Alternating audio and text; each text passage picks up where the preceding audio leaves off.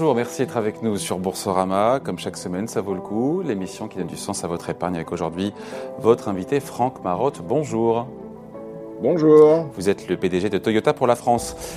On a par le passé reproché à Toyota d'avoir tardé à accélérer sa conversion électrique et pourtant, on se souvient, Toyota a été pionnier avec la Prius. Est-ce qu'on peut dire qu'aujourd'hui, vraiment, vous avez mis les bouchées doubles euh, en matière d'électrification?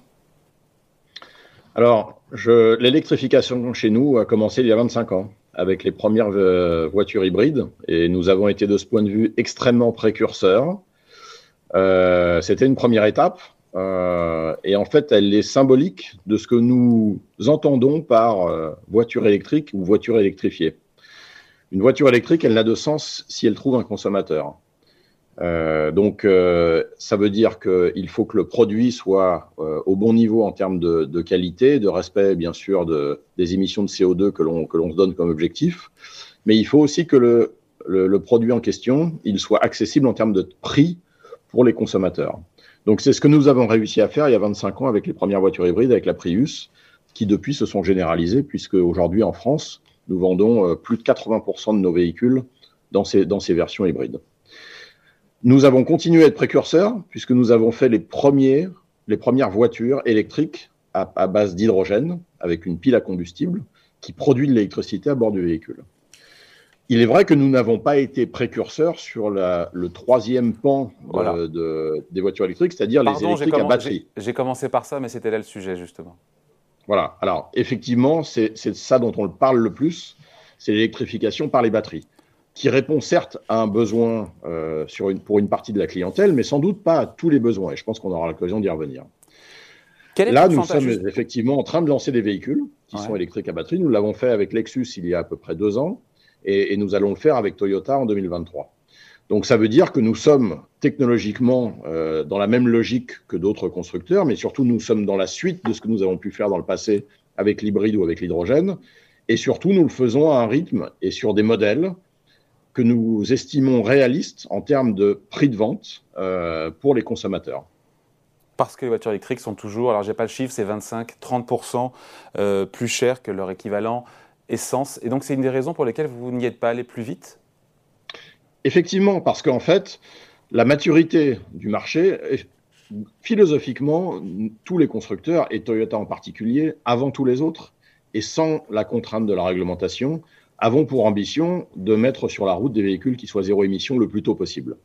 Donc nous nous sommes donné comme objectif en 2050 d'avoir 100%, 100 de notre parc roulant qui sera zéro émission. Et à partir de 2030, 2030 chez Lexus et 2035 chez Toyota, 100% des voitures neuves que nous vendrons seront zéro émission. Encore une fois, soit électrique à batterie, soit électrique à hydrogène. Mais ça doit se faire à un rythme qui est compatible du pouvoir d'achat que les consommateurs allouent à l'automobile ce qui aujourd'hui n'est pas encore complètement le cas parce que l'électrique à batterie, qui est euh, proposé de manière massive sur beaucoup de produits, ne représente encore que 11-12% du marché français.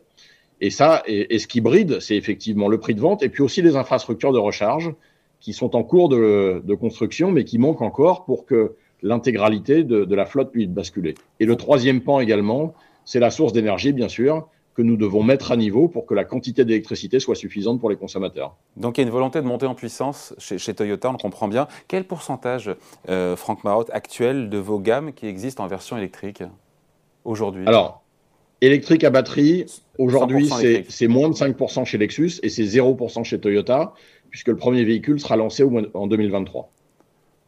Bon, et c'est un choix délibéré, encore une fois, au vu de tout ce qu'on a dit.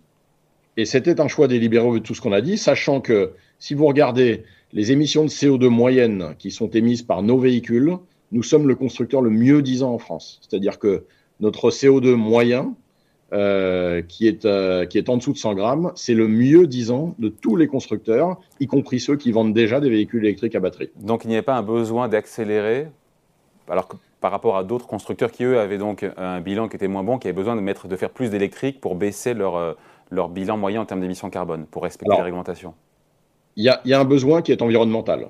Il n'y a pas un besoin intrinsèque de l'entreprise, mais le besoin environnemental, il dépasse très largement les besoins, les besoins intrinsèques ou la réglementation. Donc ce besoin-là, nous le, nous l'avons comme objectif, et encore une fois, c'est la raison pour laquelle nous affirmons qu'en 2030 chez Lexus, en 2035 chez Toyota, toutes nos voitures neuves seront zéro émission. L'objectif, j'ai vu que c'était un tiers, un tiers de vos ventes électriques en 2030 au niveau du groupe, Absolument. au niveau monde. Ça fait 3 millions à 3 millions et demi de voitures vendues. Exactement, ce qui, ce qui sera considérable. Ah Donc bah ça veut dire une très grosse accélération ah en recherche et développement, effectivement, et, euh, et, une très grosse accélération de nos volumes commercialisés également. Franck Marotte, vous parlez de, Lexus, mais là on est sur du haut de gamme et on sait que le bilan carbone sur l'ensemble du cycle de vie des, euh, des gros SUV électriques, on sait qu'il est de plus en plus euh, discuté et discutable. Quelle est votre position là-dessus? Alors, effectivement, il ne suffit pas de mettre à la route des voitures qui soient zéro émission sans traiter tous les phénomènes connexes de l'extraction de des matières premières, de la production des véhicules, jusqu'au recyclage des matériaux qui la, qui la composent. Donc chez Toyota, nous avons pour objectif d'abord d'avoir une, une, démarche extrêmement responsable en termes de sourcing, donc d'extraction et d'approvisionnement en matériaux.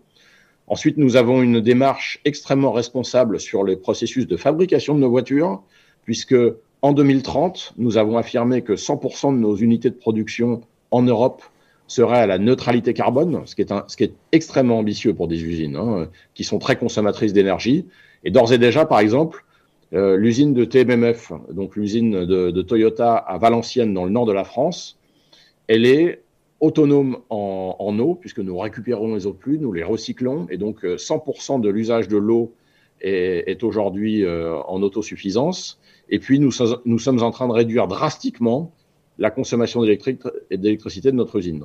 Et donc en 2030, 100% des usines qui produiront éventuellement des, voitures électriques seront à, la neutralité carbone. Et enfin, nous avons bien sûr une maîtrise parce que nous avons fait de l'hybride il y a 25 ans, parce que nous avons commencé à recycler des batteries il y a très longtemps. Nous avons un processus de recyclage des batteries sur euh, plus de 50% des matériaux et, donc de réutilisation de tout ça. Et nous avons bien l'intention de monter en puissance pour que 100% soit recyclé à terme. Donc on, se quitte là-dessus, mais autant euh, en creux, ainsi. Hein, vous n'êtes pas aujourd'hui leader dans l'électrique. Pour autant, vous estimez être largement en avance par rapport aux autres constructeurs en termes de, comment dire, de production responsable, euh, green et clean de véhicules au sens large? Effectivement, nous, nous avons appris de 25 ans d'expérience de, en fabriquant des voitures différentes des autres.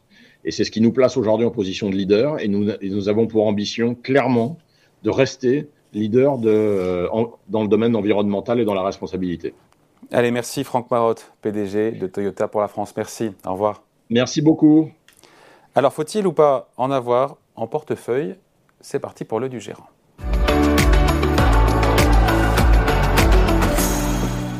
Bonjour Stéphane Youmbi.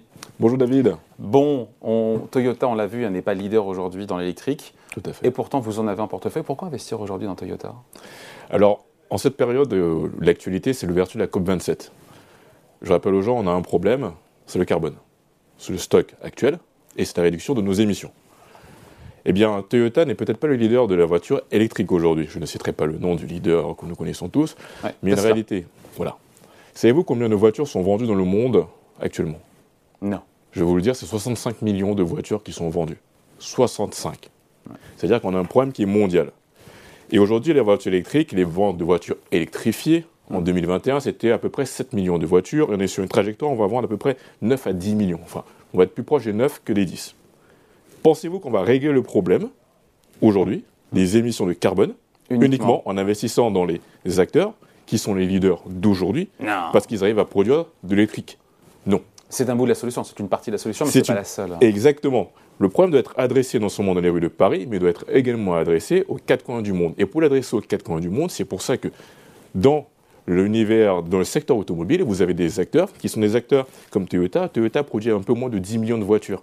Ah, c'est leader. 10 hein. millions. C'est énorme. C'est-à-dire que Toyota est implanté en Amérique du Nord, en Afrique, en Europe et en Asie. Il faut adresser ce problème au niveau global. Et donc, en l'adressant de manière globale, non seulement nous pouvons investir dans les pure players de la voiture électrique, mais également dans des, dans des fabricants automobiles qui sont des généralistes, qui ont une avance, qui ont des opportunités qu'on appelle des opportunités vertes en proposition une gamme électrifiée, comme c'est le cas Même s'ils sont un petit peu en retard aujourd'hui. Tout à fait. Il n'y a aucun produit qui. Enfin, tous les produits vont sortir. Toutes les voitures euh, électrifiées 100% vont sortir. Eh bien, aujourd'hui, la voiture électrique est l'une des solutions. Ce n'est pas la seule et ce n'est pas la seule bonne solution.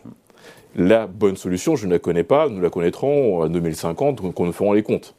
enfin en minima.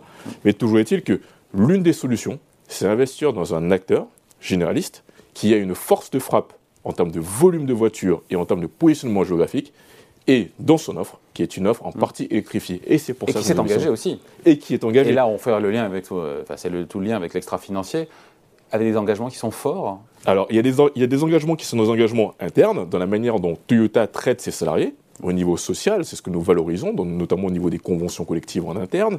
Nous valorisons également effectivement tout ce pan environnemental, donc c'est-à-dire dans ces brevets, parce que fabriquer des voitures électrifiées, des voitures hybrides, proposer des solutions de retraitement des batteries et de réutilisation, ce sont des technologies qui se valorisent au niveau de l'intelligence, donc au niveau des brevets. Nous valorisons également cela.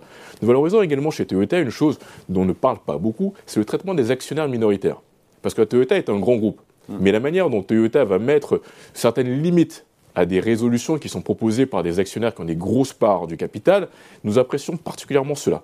Maintenant, il y a des efforts à faire en termes de gouvernance, en termes d'indépendance de, certains membres, de personnes, de, le poids des, membres dits indépendants dans les instances dirigeantes. Ce sont des éléments sur lesquels nous, le groupe OFI, nous avons des, volontés et nous en faisons part en tant qu'actionnaire.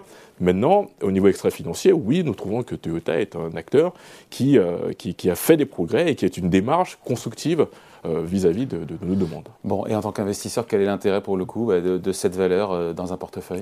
2022 est une année chahutée. Je ne l'apprendrai pas aux épargnants et aux personnes qui nous regardent. Dans une année où vous avez les marchés financiers qui reculent en moyenne de moins 20%, sachez que Toyota fait un, un recul uniquement de moins 5% moins 5%, dans un univers où la cote japonaise se porte plutôt bien. C'est un groupe qui est sain. C'est un groupe qui est dynamique de part, c'est ce qu'on appelle des marges bénéficiaires, des marges d'exploitation qui sont à deux chiffres entre 17 et 20 Donc ce qui le place plutôt dans le haut du panier quand on regarde les constructeurs généralistes. C'est un groupe qui a un certain niveau de rentabilité de ses actifs et une rentabilité de ce qu'on appelle les capitaux propres qui se tiennent bien. Et c'est également un groupe qui, après 2020-2021, qui ont été des années de ralentissement avec Covid, et je tiens à préciser que dans le contexte où l'ensemble des constructeurs automobiles ont fortement souffert des impacts des chaînes logistiques, euh, Toyota, et notamment le toyotisme, quelque chose qui était fondamentalement ancré dans, l'ADN de l'entreprise, a permis à Toyota d'être beaucoup plus résilient et d'être nettement moins impacté par ces, problèmes de chaîne logistique. Maintenant, Toyota n'est pas immune totalement, est une valeur qui n'est pas immune au contexte de, disponibilité de, certains semi-conducteurs, à des difficultés qui sont liées à l'évolution du yen et du prix des matières premières. Mais néanmoins, le résultat, c'est que Toyota est en recul uniquement de moins 5% depuis le début de l'année, ce qui est plutôt bon en relatif par rapport aux, actions dans le contexte actuel.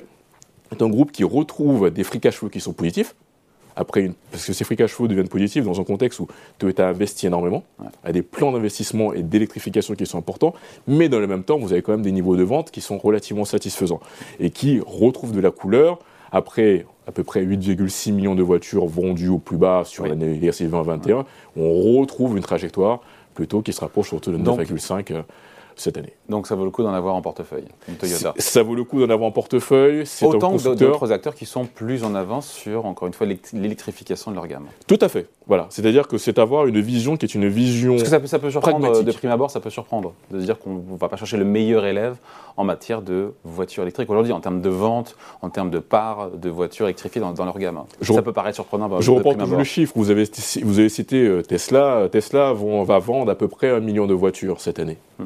Eh bien, je vous repose toujours la même question.